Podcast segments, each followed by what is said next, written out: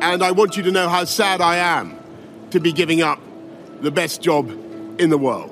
Ja, der britische Premier Boris Johnson ist sehr traurig darüber, dass er den, wie er sagt, besten Job der Welt aufgegeben hat. Er ist als Vorsitzender der Tories-Partei gestern zurückgetreten, als Premier aber noch nicht. Das ist ein Thema hier bei Was jetzt, dem Nachrichtenpodcast von Zeit Online mit Azadeh Peschman. Und in dieser Folge sprechen wir noch über den Abschluss des G20-Gipfels. Hier folgen aber erst einmal die Nachrichten. Ich bin Susanne Heer. Guten Morgen. Der russische Präsident Wladimir Putin hat sich mit Blick auf den Krieg gegen die Ukraine siegessicher gezeigt. Bei einem Treffen mit den Fraktionschefs der Parteien der Staatsduma sagte Putin, heute hören wir, dass sie uns auf dem Schlachtfeld schlagen wollen. Was soll man dazu sagen? Sollen sie es nur versuchen? Jeder müsse wissen, dass Russland in der Ukraine noch gar nicht richtig angefangen habe. Die Ukraine bereitet sich nach massiven Eroberungen in Luhansk auf Angriffe in der Region Donetsk vor.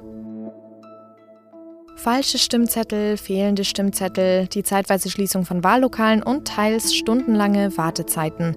Die Bundestagswahl und die Wahlen zum Berliner Abgeordnetenhaus im September liefen in der Hauptstadt gelinde gesagt chaotisch ab. Genau deswegen soll die Wahl in Teilen wiederholt werden. Experten der Ampelkoalition haben sich nun positioniert und fordern Wahlwiederholungen in etwa 400 der rund 2300 Wahllokale. Besonders betroffen sollen die sechs Wahlkreise Reinickendorf, Mitte, Pankow, Steglitz-Zehlendorf, Charlottenburg-Wilmersdorf und Friedrichshain-Kreuzberg sein. Redaktionsschluss für diesen Podcast ist 5 Uhr. Werbung. Diese Woche in der Zeit?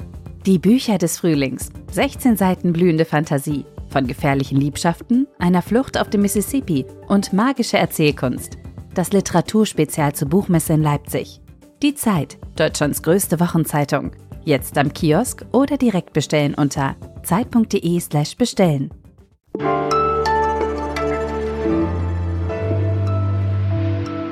Der beste Stoff für eine gute Politserie, ich weiß nur noch nicht genau welches Genre, der kommt gerade aus Großbritannien. Gestern im Update, da haben wir über das Thema schon berichtet. Heute folgt jetzt an dieser Stelle nochmal die Fortsetzung davon. Der britische Premierminister Boris Johnson hat seinen Rücktritt als Parteichef der konservativen Tories erklärt. Der Wunsch der Partei nach einem neuen Vorsitzenden sei ganz klar, erklärte er gestern in London.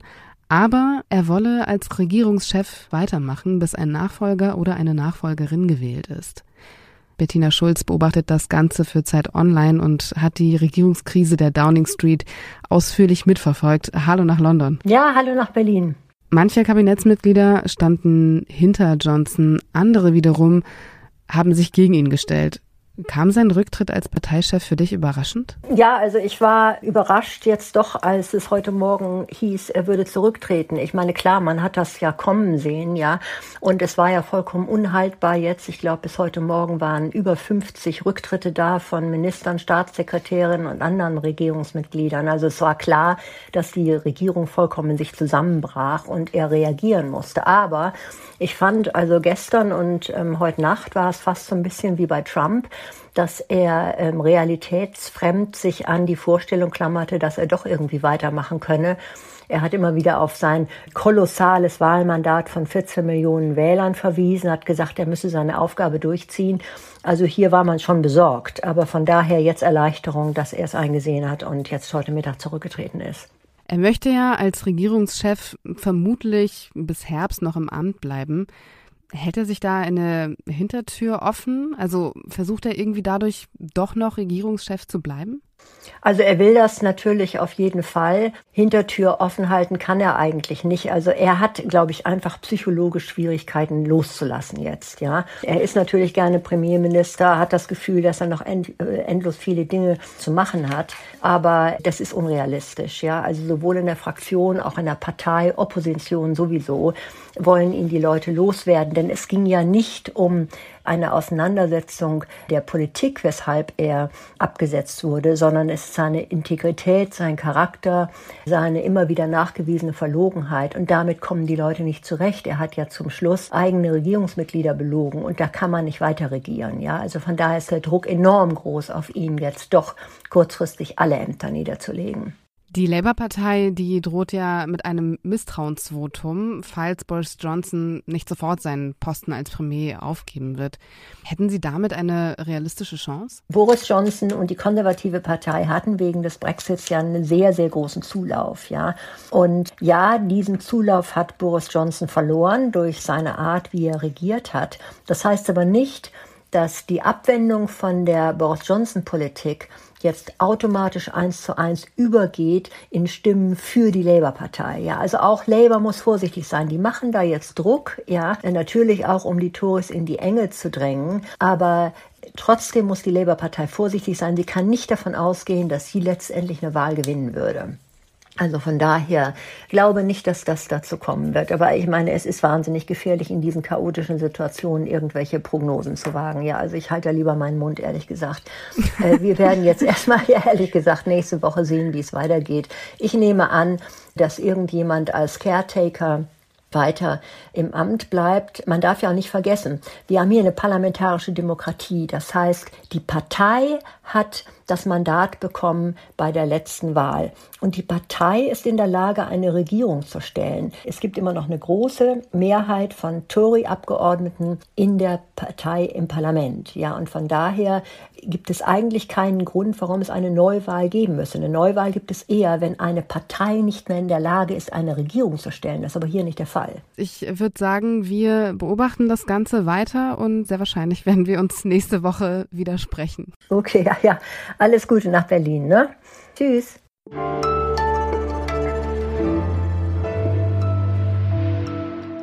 Und sonst so? Der Krieg in der Ukraine hat nicht nur Auswirkungen auf Politik und Wirtschaft, sondern natürlich auch auf die Wissenschaft.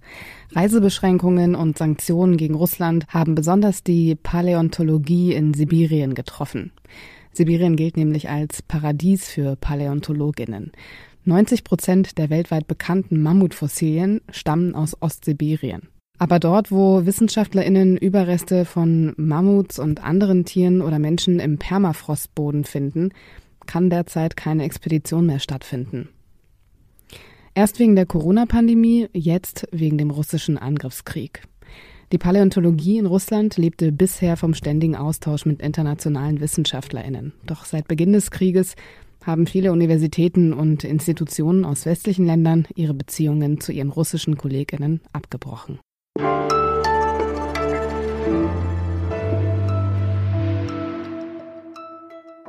Auf der indonesischen Insel Bali findet heute der Abschluss des G20-Gipfels der Außenministerinnen statt. Und es ist nicht irgendein G20-Gipfel, sondern einer, der im Zeichen des russischen Angriffskriegs der Ukraine steht, bei dem so ziemlich alle Konfliktparteien an einem Tisch sitzen, theoretisch zumindest. Wer mit wem dort spricht und welche Erwartungen an diesen Gipfel gestellt werden, das weiß der Außenpolitikredakteur der Zeit, Jörg Lau. Hallo. Hallo. Schon vor dem Treffen hat Außenministerin Annalena Baerbock für eine gemeinsame Reaktion auf den russischen Angriffskrieg in der Ukraine geworben. Zumindest an Tag 1 des Gipfels kam aber keine gemeinsame Erklärung. Können wir heute im Laufe des Tages damit rechnen? Da bin ich mir nicht sicher, denn die dort versammelten Länder sind ja nicht nur der Westen oder die großen Industrieländer, sondern da sind auch die Länder dabei, wie natürlich der Gastgeber Indonesien, aber auch Indien, Brasilien.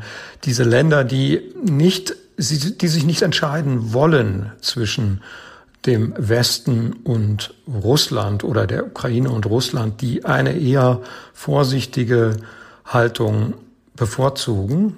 Und das sehe ich nicht, dass man da eine bedeutungsvolle gemeinsame Deklaration hinbekommt. US-Außenminister Anthony Blinken, der wird sich auf jeden Fall nicht mit dem russischen Amtskollegen Sergei Lavrov treffen.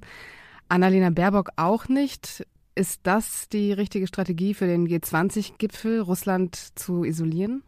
Das ist ja nicht wirklich Isolation, wenn man hinfährt. Ja, also wenn man von vornherein gesagt hätte, wir gehen da nicht mal hin, wenn die Russen kommen, dann finde ich, könnte man von Isolation sprechen. Aber man geht dorthin, vermeidet aber einen direkten Austausch mit Lavrov. Und das finde ich, kann man sehr wohl vertreten, denn der hat absolut äh, infame Lügen verbreitet über den Krieg. Das ist nicht einfach nur, dass der die Interessen seines Landes vertritt, sondern das ist jemand, der wirklich eben die Unwahrheit sagt und mit dem man auf dieser Ebene einfach nicht verhandeln kann. Die USA, die wird aber auf jeden Fall mit äh, chinesischen VertreterInnen sprechen. Und auch Lavrov hat angekündigt, sich am Rande des Gipfels mit China zu treffen. Welche Rolle spielt das Land auf dem Gipfel? China ist enorm wichtig für die G20. Das ist innerhalb der G20 neben Amerika die bedeutendste Macht. China hat dort viele, die auch mit, mit China und dem chinesischen Erfolg sympathisieren. Und es ist völlig richtig, dass Blinken, der amerikanische Außenminister, dort das Gespräch sucht. Das, das ist eine sehr gute Ergänzung zu der konfrontativen Strategie, die die USA ja in Richtung China fahren. Äh, ich fände es also gefährlich, wenn da Sprachlosigkeit einziehen würde. Man ist ja mit China in einem Konflikt, in einem Systemwettbewerb, aber eben nicht im Krieg wie mit Russland. Auch die USA sind nicht direkt im Krieg mit Russland, aber natürlich, sie unterstützen eine Seite dieses Konflikts. Ja. Vielen Dank dir für deine Einschätzung, Jörg. Gerne. Und damit endet was jetzt. Um 17 Uhr läuft bei Ihnen im Podcast-Feed das Update rein. Meine Kollegin Pia Rauschenberger macht das. Melden Sie sich gern, wenn Sie etwas loswerden möchten, über wasjetzt.zeit.de. Ich bin Azadeh Peschman. Kommen Sie gut durch den Tag.